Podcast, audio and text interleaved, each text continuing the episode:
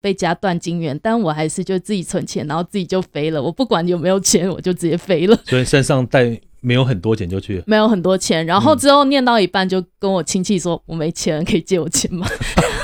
就我觉得年轻真的还蛮敢，有的你会觉得就是说：“天哪，我看到台湾未来。”然后有的就会。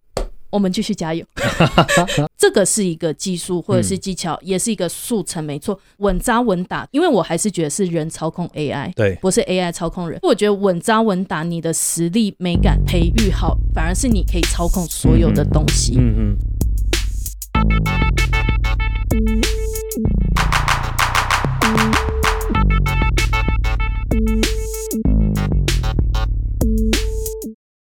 大家好，我是莱亚尬设计的主持人，也是喝彩设计学院总经理 Alex。好，今天很开心哦。嗯，好像每集都很开心。对，今天特别开心哈，因为其实今天我们在聊一个主题哈，在想的时候就是这个设计的一个内容比较难一点点。今天呢，这一集的听众呢，可能要有一点心理准备，所以你要接受到的资讯呢，在这个设计的过程里面呢，我认为是比较难。今天我们邀请到邓杰邓老师耶，自己 Q 自己，自己 Q 自己，非常好。那邓杰老师在这个专场上面哦，是大家也可能比较。想象不到哦，因为这边就是一直都有在做这个好莱坞电影特效嘛。对对对对，那老师这边怎么会接触到这个部分呢？可以来聊聊看。好莱坞的特效主要是因为我那时候是在美国念研究所，那其实念完的时候我就是念特效相关的科系，嗯，念完时候就很刚好，然后一毕业后过了几个月后找到了工作，那其实也蛮幸运的是，其实一般而言我们特效产业不管是哪一个，最刚开始是一定是接触到广告。对，再来进到电视圈，才会到电影圈。但我觉得其实我超幸运的，就是我第一份工作我就直接是电影了，所以我之后都是在电影。嗯，所以老师是在美国哪一所学校？我在加州的旧金山艺术大学，那那里其实蛮多台湾人的。哦，对，那个好像在台湾有在招收，对不对？台湾有招收，所以所以老师在美国待多久？我总共在美国待了十年。十年，其实在那边就是从读大学开始。没有哎，我是研究所，研究所，研究所在那边。其实我经历蛮特别的，是因为我中间念到没钱。嗯，所以我又去打工休学了一阵子，所以就是，所以在休学的时候，然后我就哎怎么办？念到没钱，只好再去打工两年，再回来继续把学业完成。念到学费都哎很贵，很贵。研究所念了多久？研究所其实我最刚开始还是念美术系，最刚开始还是想要完成就是我艺术家的一份坚持。嗯，结果念到第一学期后，我发现不行，在美国我一定第一个失业。嗯嗯嗯，就是。一个就是你一定要走画廊，对那走画廊你一定要懂得经营自己，你一定要找经纪人。那这个的话，其实是我蛮不太擅长的东西，所以我在想，如果说要在美国就是毕业后稳稳的找一份工作，那加州最主要是什么？那我想的就是说，其实我选错系。嗯。最刚开始，其实我是要走皮克斯二 D 动画，二 D 动画。结果我选动画系的时候，我念完一学期才发现我勾到特效系。哦，所以有点误打误撞。对，然后念完一学期后，我发现，哎，其实我好像对这还蛮有兴趣。所以后来我之后自己人生目标，我都不给自己设限任何的东西，就是走下去就对了，来就对了。对，就是这样。那那这边有点比较好奇，就是老师你在。因为你是去到美国才念研究所嘛？对。那在台湾呢？在台湾的台湾大学，我都是一直都是念美术系，国中美术班，高中的话美术科，大学美术系，就是一直以来就是想走一个放荡不羁的艺术家吧。OK OK，所以在在台湾的求学的历程也都是在跟美术相关，美术相关没错。所以在念完研究所打也有打工，然后后来怎么样去进到这个领域？就毕业后顺利的进去吗？毕业后其实还蛮不顺顺，因为其实我毕业的季节是秋季班，我们是十二月毕业，十二月毕业其实刚好碰上美国的圣诞节、新年，他们的年假是从十二月放到一月这样左右。其实到十二月到隔年的三月，其实都是淡季。我是在淡季的时候去找工作，其实就是更艰难一点点。通常旺季的时候才会有很多的职缺，大家都放假的时候，其实就是。工作机会都少，就是蛮幸运的。那时候就是我那时候在加州，嗯，加州的时候跟纽约差了三小时，嗯，慢三小时。那有一天我就在加州的早上七点多。我接到一通电话，是来自于纽约的电话。嗯他打来，我还在睡觉，因为纽约已经十点了。，OK，嗯然后他会问我说：“哎、我们公司有一个电影的机会，你想不想加入我们公司？”然后我那时候真的还没睡醒，对方也真的就是听得出来我还没睡醒。我说我在加州，现在还在七点。他说：“那我等你醒了，我们来细谈。”老板还蛮好的，然后就是我在十分钟后很认真清醒后，然后我又回答回去。嗯哼他们那时候刚好在忙一部电影，在扩编人员，嗯。我就直接从加州，然后飞到纽约，从纽约开始我的电影的工作开始。那其实有些人会问说，为什么是在纽约，嗯不是在加州？嗯。是因为所有的电影特效产业是在加州，嗯。好莱坞、洛杉矶，没错。嗯但是他们的子公司、分公司其实都有在纽约。嗯，然后现在的话，再多了子公司在加拿大，对，因为税务减免，加拿大给很多优惠政策嗯给一些影视产业，嗯哼，所以子公司都是分布这些地方。嗯哼，所以一开始应该算是进到不是电影产业的主力公司，是在它的分支的公司吧？也算是主力，只是他们的分布。分布对，就是像我们这边什么台北学院、台中哦，学就是分院之类分分布的。对，那时候读完叔不会想说回台湾吗？那时候，其实我之所以去美国，就是因为要逃离家里了。说实话，就是这样子，嗯就是从来都没有想过回家之类的。想说，哎、一个人打拼，自己都觉得自己好帅。当初有克服这个语言的问题吗？语言这种东西，其实我就觉得，反正大家都知道你是外国人，敢讲就好，我都乱讲。都乱讲。对啊反正就是你只要几个 keyword 重要的字学会就好了。嗯而且，哎、这能讲吗？其实我脏话比一般对话还溜。还要溜，但是因为在读这个特效的技术，应该标准的运用应该比较多吧？其实我们在工作的时候，大家都不讲话，所以真的没差。没有用。你只要看得懂，就是你的制片还有你的导演给你的指示，那接下来的八个小时你都在电脑前面工作。嗯你只要懂对方要修正哪些，你要怎么做，其实我觉得 OK。嗯面试的时候，其实对方也知道你是外国人，所以对你的语言也不会苛责到多，很很多的大，对对，就是说在一般可以沟通的状态，可以沟通，就是别嗯人听得懂状态下，文法一点点出错其实都无所谓，所因为其实是技术偏大，他偏们主力了，主力在在这个技术的的对过程。那刚开始进就研究所毕业，刚进这个行业，会不会有一些担心啊什么的？担心蛮大的。其实讲直白一点，我们算外劳，嗯哼，对美国而言，嗯那其实就是在这个情况下，美国给我们的留学生的。毕业后的政策不是很好，嗯嗯我们只能失业。我忘了是一个月还两个月，我们一年只有六十还三十天，我有点忘记嗯的空窗期。嗯但是不太妙的原因是因为，像我们工作一般而言，就是你进去以后就有这个工作，对吧？对我们特效人员是签约，我们是签最短是周签，嗯再来是双周签，再来是月签，嗯或者是说你跟着这个专案走签。嗯其实你压力会很大，是因为嗯你不知道你下一份合约在哪。因为影视产业的话，他们可能忽然电影要上映，他们要紧急需要一大批人的时候，嗯才会就需要这些人。嗯。那在电影上映后，你可能就要去找下一家公司，嗯。我们都是这样子走，所以压力大是因为你不知道什么时候你的下一家公司在哪，尤其是我们有移民局的天数限制，所以我的压力一直都是就是很担心说会不会我那个失业天数嗯。过了，我就必须回台湾之类的，哦。所以我我的压力主要是签证的问题而已，工作工作签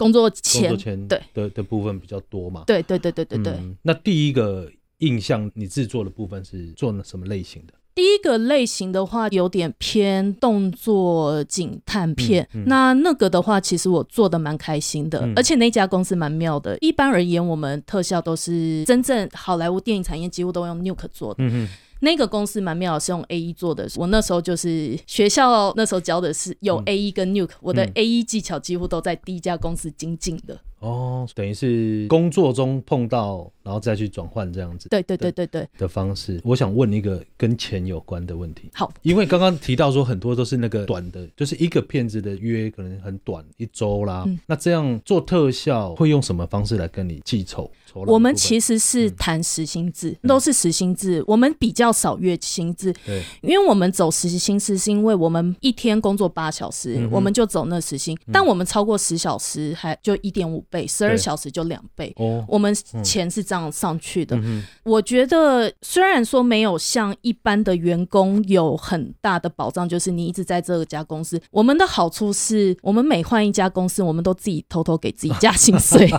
我每次到下一家，我都会自己帮自己加薪，然后就是 哎、诶我有经验了，然后一直，但是其实业界的人是吃这一套，因为他就是代表就是说，哎、你有这个能力，你才有这本事去接下一个合约。所以其实我们这种合约制，我们其实都是可以一直把自己的薪水一直在每一下家都一直在提升，但前提是竞争很大，嗯。你一定要有这个竞争力，对，这样子。在挑战，因为因为其实在这个行业里面，就是说在这个设计影视相关，因为台湾相对这样的电影的市场没有像国外那么蓬勃嘛，嗯，就是也跟老师请教说，到底这个特效的部分，在你这个过程当中，你是负责哪一个项目内容？其实蛮多的，像合成的部分，或者是说，其实合成特效，大家想的都是绿幕前拍摄爆破、超酷那些，对，那些有做过没错。嗯但其实有一些我们是在做前期，嗯不小心拍错的东西，嗯哼哼我们也要给它弄回来。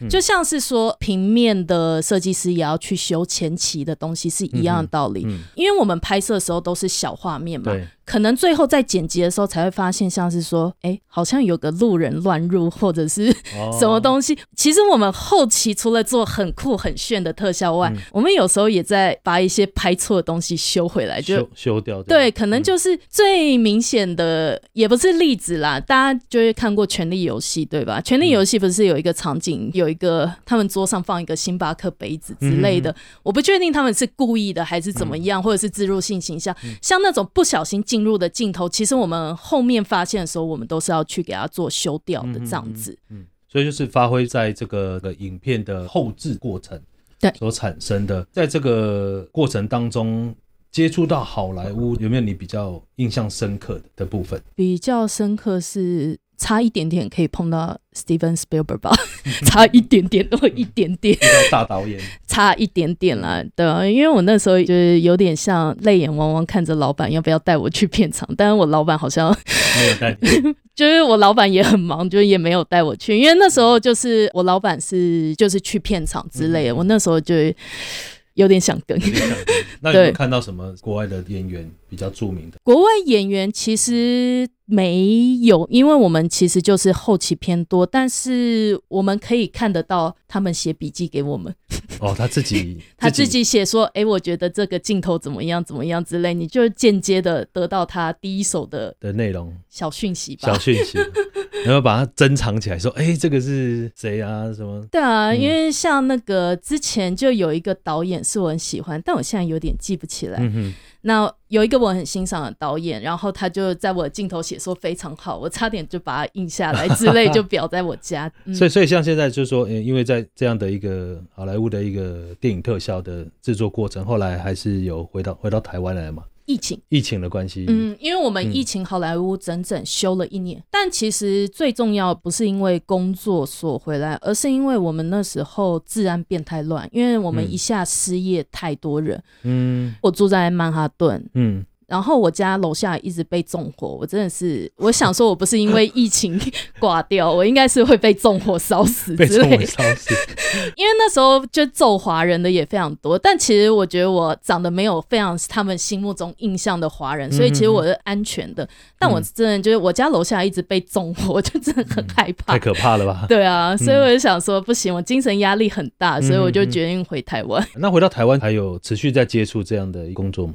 现在主要的话，我是在做广告，还有 MV，还有电影这三个，我还是有陆续接触到。嗯那现在的话，还是以后期特效、后期导演。现在的案子我也在当导演中。嗯其实我觉得回来也没什么不好，因为我在美国主要是做后期偏多。对，那回来台湾也有可能是什么样命运的安排什么之类的，嗯所以我可以转到导演，嗯自己可以写故事、写分镜，我觉得也还不错。嗯这样子，那在台湾有接触到台湾的影视产业吗？吗？电影相关？电影产业有朋友有找我合作，但我还是以后期合成为主，就是帮忙去加一些特效、修片回来之类等等的东西，还是有的。嗯，因为其实在这方面的技术哈，对于目前赫仔在教学的过程，算是比较难的一门课程。嗯，它难的部分可能是在软体操作上，它的运用的状况。因为老师回来台湾有开始接触在教学上嘛。好，在一开始接触的时候，有没有什么状况可以跟大家来分享？状况可能就是大家的理想跟实际操作就会有一点点的小小的。落差，嗯，因为其实大家理想就是我要做到这程度，对。可是前期的东西非常重要，还有另外一个是美感上面的累积很重要。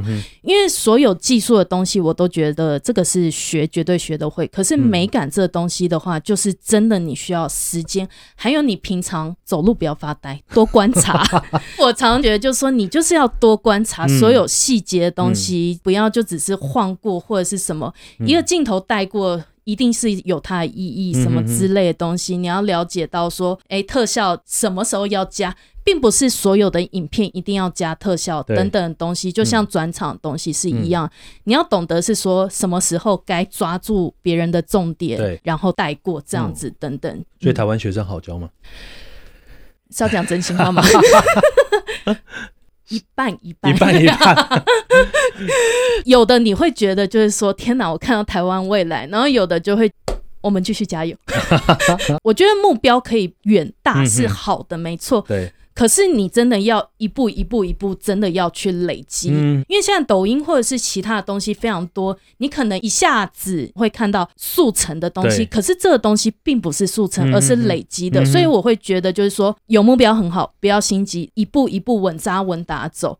包括现在就是 AI 的东西也很多，对吧？AI 的东西我也觉得就是说。这个是一个技术或者是技巧，也是一个速成，没错，稳扎稳打。因为我还是觉得是人操控 AI，对，不是 AI 操控人。我觉得稳扎稳打，你的实力美感培育好，反而是你可以操控所有的东西。嗯嗯，跟老师聊到这一块，就是因为有些同学在遇到比较难的一个技术端的时候，他反而想要做到非常华丽啦，非常强，但是其实那个那个应该有一段蛮长的距离。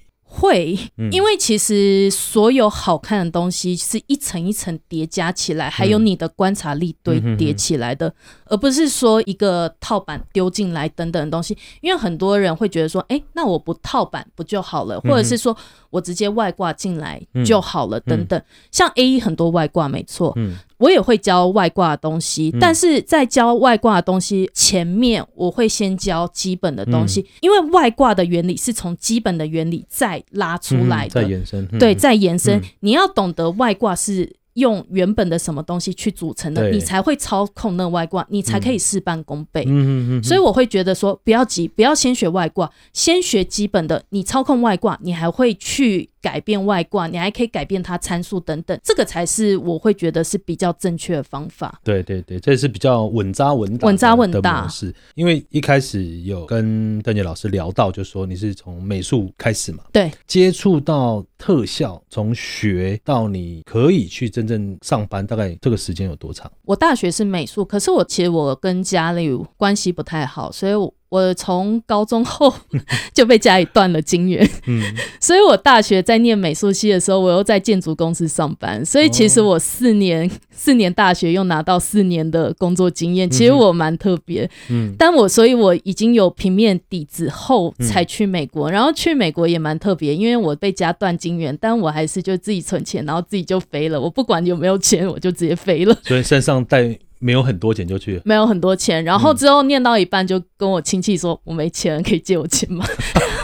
就 我觉得年轻真的还蛮敢的，就是不管很多，然后就去美国，想说念到没钱休学啊，然后就去打工啊。嗯，那老师你已经一段时间，那现在有钱吗？现在总算有钱了，总算有钱，所以这是一个励志的故事，告诉大家，就不要害怕，就勇敢追。我觉得年轻的时候你不会想太多后果，反而是一件追梦的一件很好的动力。嗯，像我这个年纪，已经就觉得要我想这种。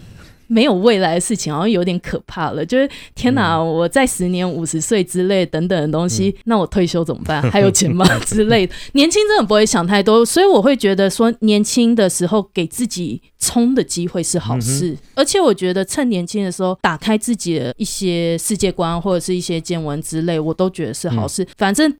大不了你你得到了经验，然后赶快再转回来之类的，还可以回来台湾这样。对对，还可以回来熟悉。所以老师的这个过程啊，学习啦，都很有自主的想法，这个也有一点关联。自主的想法是讲好听一点，家长的想法就是叛逆。嗯，对，就是叛逆。对，但是你也很能够接受很多新的东西来面对嘛，对吧？对，嗯，就是我觉得这是一件好事，包括我现在我也是。一直都能够接受新的东西，就是比较不会被框架住。我觉得这应该是也跟个性有关系。那当初回来为什么会想要教学？当初回来教学的时候，是因为朋友介绍，朋友介绍。那你有想到说你可以教吗？这件事情？好，我必须要讲，台湾教育非常的残忍。我在小时候的时候，你也知道，就是我那个年代，老师不会给你太多的信心。其实我有一点就是人群或者是讲台恐惧症之类的。就我回来的时候，稍微练习一下，我觉得我人生很幸运，嗯，因为我刚开始教的时候就碰到疫情，所以我是线上教课先，所以我 run 过了一两轮了以后，嗯，我就变实体教学，我已经有。讲话的经验，然后再面对人群，好像就开始越来越 OK。对，然后在这几年，我不知道就开始越来越做自己，已经放很开了。嗯，所以也越来越上手，应该吧？应该吧？我们来看一下他们的意见好了。比较好奇的就是说，从国外好莱坞的特效师回来，会投入教学，因为一般我们比较少会遇到这样的一个师资，嗯，愿意下来教，而且能够去指导台湾的学生做比较难的东西。其实现在的话，主要我就是业界还有工作教学。其实这两个我都很喜欢，而且这两个我都想保留，是因为业界上可以让我不断的进步，然后不断学习新的东西。但同时我也很希望，就是说这些我学到的东西，再教给一些比较新，然后大家创意也比较新的人。我觉得这是一个对台湾业界很好的竞争力。我非常支持，非常推动良性竞争。我觉得良性竞争是可以让我们这产业进步。但是恶性竞争就不要了，就不要了。对啊，嗯，所以在台湾如果在教这个特效，所以台湾在学习特效的状况来讲，在以你教学的过程，有没有看到一些学生说他们未来的该往哪里走？该往哪里走？其实蛮多都是对电影产业是很有兴趣，因为他们还是很喜欢，就是说做出来的结果就是很震撼。当然，我也是非常的支持他们。尤其是为什么我很支持大家，是因为现在的产业，尤其是现在国际观越来越明确，而且其实现在跟以前去国外工作其实没那么难了。对，老实讲，嗯，其实而且加上网络的东西，我真的觉得你只要好好稳扎稳。把自己的作品集做好，放在网络上。网络这个东西甚至没有国界，越多人看到你，其实国外的 HR 也会看到你，他们也是会给你机会的。我说过，语言只要可以沟通，可以过面试就 OK 了。国外其实是非常愿意以技术签证的身份去请。国外有技术，像加拿大就是一个很好的例子，还有澳洲，这两个是非常欢迎技术。会会不会他们觉得发包回来亚洲地区比较便宜？我们好莱坞有一个问题是保密协定，嗯哼，你保密协定，他不可能把影片传回来，因为会有外流的风险。对，就是你不可能在电影上映前你把一些片段，所以他在发包以前一定要有一个公司。已经是做过工程师的一个保密的协定等等的东西，所以除非说那个公司已经都有在签约。或者是工程师确定说这个内部网络，他们内部空间是很安全的协定下，对，才可以发包过来。不然一般的电影产业其实是很难发包出来出来的。对，除非你那个公司是有非常好的保密系统，然后他们有来检查过一层一层一层。因为他们担心这个外流的问题。对，很担心，因为外流下来，你可能拍前面辛辛苦苦，你全部都播出去，就播出去的，就就不赚钱了，就是比较对啊。所以再回来台湾之后，有再接到好莱坞的 案子吗？没有哎，现在主要是台湾的电影，然后现在我还是好像还不能讲。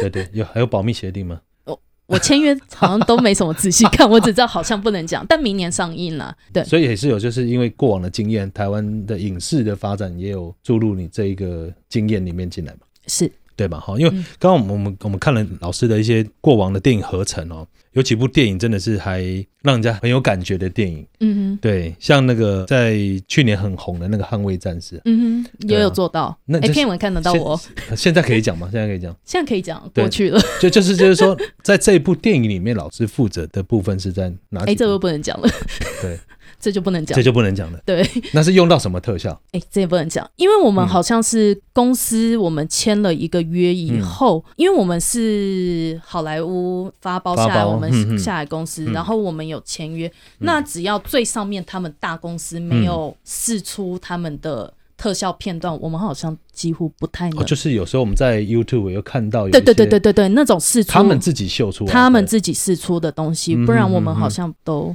就是尽量不要因为这好像就牵涉嗯到，就是说他们有些东西不太想讲是特效嗯等等嗯，留一手嘛。哦，也对，因为他就是你要自己去找，说到底哪个部分才是对对。是在绿幕拍的，对对对对对对是真实拍的。对对对，好，因为在内容里面，当然我们今天节目后有一些也可以注记嘛，例如说像《亡命关头》，还有一些惊奇队长、亡命关头其实我只做一个片一卡而已，一卡而已，但我但我觉得那个超超酷的，所以我就把它写进去。了。有很多的想象的空间，就是说到底接触到这个影视产业特效合成哦，有哪一些是可以去执行的？当然，这个跟课程是不是也有关联到？课程有些都有关联到，嗯。因为其实我说过，有些镜头我不能很明确讲嗯特效是什么，可是我过往做很多镜头经验，嗯。我会偷偷的带入到课程中，反正你们也不知道这是哪一个片子出现，对。然后学生其实想学的东西也很明确，他们就可能就是看到一些科幻电影，就真的想要做这个效果，所以还是 OK 的。嗯哼哼，看到老师的一些专业项目里面有提到，除了特效以外，动画啦、二 D、三 D，还有一些手绘平面，就是说是不是真的一定要会到这么多的东西，才有办法达到这样的程度？手绘的东西，因为我是美术系出来，嗯。所以其实我念美术很久，嗯。国中、高中、大学这样上来，所以美术的底子对我有帮助，是因为我在掌握气氛的时候会掌握很好，因为我素描画太多了。嗯所以我对光线等等的东西就很敏感，嗯。然后还有色调上面，还有细节上面，因为我常常坐在镜屋前面，尤其是考大学的时候，嗯就是每天画，每天画，每天画。嗯所以其实像所有的纹理、光泽、嗯反光，我看得很清楚。很清楚。嗯所以在做特效的时候，一些细节的东西我都看得到。嗯那其实我最常跟学生讲的事情，尤其是我在做像血的镜头，我拿这个镜头讲好了。嗯血的镜头细节也很多。嗯刚开始流血的时候，血是一个颜色，嗯过了半天后，血又是另外一个颜色。一天后又是另外一个颜色，血的周围可能会出现小小的淤青，这些都是观察。嗯你不可能只用一个红色带过，随着时间的东西，你东西会有一些小小的结痂，嗯这些就是你做东西的细节。嗯所有的东西，我觉得在后面就是比较对你观察程度，嗯然后气氛等等，这些都是。嗯嗯。所以在这样的累积的过程里面，在拿到这个特效，导演他告诉你说他想要有什么样的感觉，所以就很快就可以抓到那个点。我们拿到的时候，我们一般而言，像一个室内场景的镜头，我们会先做一个 hero shot，就是大家先对这个镜头，整个场景对这个镜头。对，所以一般导演只会跟你说，诶，我这个镜头大概要抓什么样风格，然后给你一些素材等等东西。那剩的东西，其实我觉得还不错，就是自己发挥。因为我个性就是叛逆，嗯。所以导演会给我一个，我会做照他的要求做好一个。嗯。另外一个是我觉得是导演没提到，可是我自己觉得这个 OK 的，我会再加进来，嗯我会让他两个做比较，因为有些时候我会觉得说，我一直跟学生讲说，客户给你的东西不要光听客户的，你把你自己的想法也要加进去，嗯。你越照顾到客户。客户越被你吃定，嗯就这样子。嗯，其实这这个这个部分有点不约而同哦，因为之前我有访问到平面设计的老师，这个黑妹儿黑妹老师嗯哦，他当然有提到跟老师提到的内容是一样，就说他在提案的时候不会只提一个，嗯他会提三个到四个。嗯哼，对于创作者来讲，就说啊，我要做很多，很累。到底这个心境上面为什么会不约而同？我觉得我嗯对于工作一直是把它当成一个自我的挑战，嗯所以我就会一直尝试自己的能力挑，就是看你的态度而已。嗯你如果把它今天当成是挑战，你每天就会觉得很刺激，刺激。就会觉得很想再去做一些突破。嗯。而且就是，其实我说过做电影，老实讲，我这个人就肤浅了，嗯。我这个人就喜欢在电影片尾看到我的名字，我就觉得天哪，我超酷。超开心的，就是我就是为了这个后面的片尾，然后跟朋友拍一下他肩膀说：“哎、我哎、嗯。我就是为了这个存在，没有啦。我很喜欢这份工作，嗯我也很喜欢看看自己可以做到多少。那当然，特效这个东西，我一直目标就是可以编导，所以我会一直在精进自己。嗯。就是看你的人生的目标啦，我觉得最重要是这个。嗯，其实，在做特效产业的部分，会不会很累？累的话，嗯每一个产业我相信一定都累，嗯尤其是工时的部分。像我们这产业，一定是偶尔会加嗯班，或者是案子赶的时候。像我们之前在做东西的时候，我们赶着要上映的时候。我们几乎都是加班，嗯十二小时到十五小时都是，十二小时以上偶尔也是有的。嗯就我们要一直赶，嗯但是就是说看你的喜欢的程度喜啦，就欢的程度，对，就这。样子。累的是手很累，眼睛很累，还是那个？因为有时候电脑看久了，在做特效，因为我知道呢，这个软体的界面它是功能比较小，嗯哼，对，所以你在按钮的这个 click 的过程里面是是比较辛苦一点？应该说是我之前就有一点手腕的问题，嗯就手腕有一点痛。嗯诶，我们之后有送一个滑鼠，就会减轻你的手腕。对，然后就是手腕的部分，其实就是我之后物理治疗师一直有跟我讲，就是说，呃，你手腕这部分一定要稍微垫一下垫。高一下，垫高，因为它嗯这边你如果让它悬着，会压迫到。是我之后跟学生说，你真的就是一定要买一个垫手腕，这个垫，就是有一个凸起的部分，嗯这样子你至少手这边有东西拖着，你就不会去压迫，嗯就坐久了会压迫到神经之类的。嗯，因为长时间在电脑面前工作，基本上这个手的部分手手手，我就是只有手的部分，嗯但当然你用绘图板就还好了，嗯，就这样可以调整掉这个部分嘛。对对，OK，我今天老师讲了很多关于在这个特效领域的部分哦，不知道听众会不会听得懂这个状况的内容。那在回来台湾教学的过程里面，有没有什么印象比较深刻的？因为它也是跨不同的领域嘛。回来台湾教学部分，目前我都觉得还可以。嗯有些学生的作品确实是让我蛮惊艳的，嗯因为其实我觉得我的教学嗯偏、有时候偏美式一点，我比较喜欢引导式的，嗯我丢给你东西，但你要自己思考再丢回来给我，嗯我喜欢这样教学。嗯如果说真的就是太。也不能讲传统，比较，因为其实台湾的学生还是偏被动，嗯有些时候教学我还是就是滚动性的调整。嗯如果说碰到一些有自主想法的人，我就会用引导的方式让他丢问题给他，他自己想。嗯如果说碰到比较被动的学生，就是好掌控我来，我就给你们压力，你们就一直给我 就比。所以就是我教学上面最大就是说这两种的一个教学上面的差别，嗯真的就是。按照不同人的个性，我会有不同的教学方法。嗯那他们出来的东西，也就是说，有些学生引导性的，他会自主性的做出来；那有些的就会很依赖老师，嗯老师教什么，他才会做出什么；嗯老师没有教，就没有做出来什么。嗯这点是我会觉得一点点可惜的部分。嗯哼，比较可惜的状况哈、跟老师有稍微认识的时候，有去想到说，是不是我们在课程上的调整可以以影视合成的部分来做一个扩大的教学？老师有这个想法吗？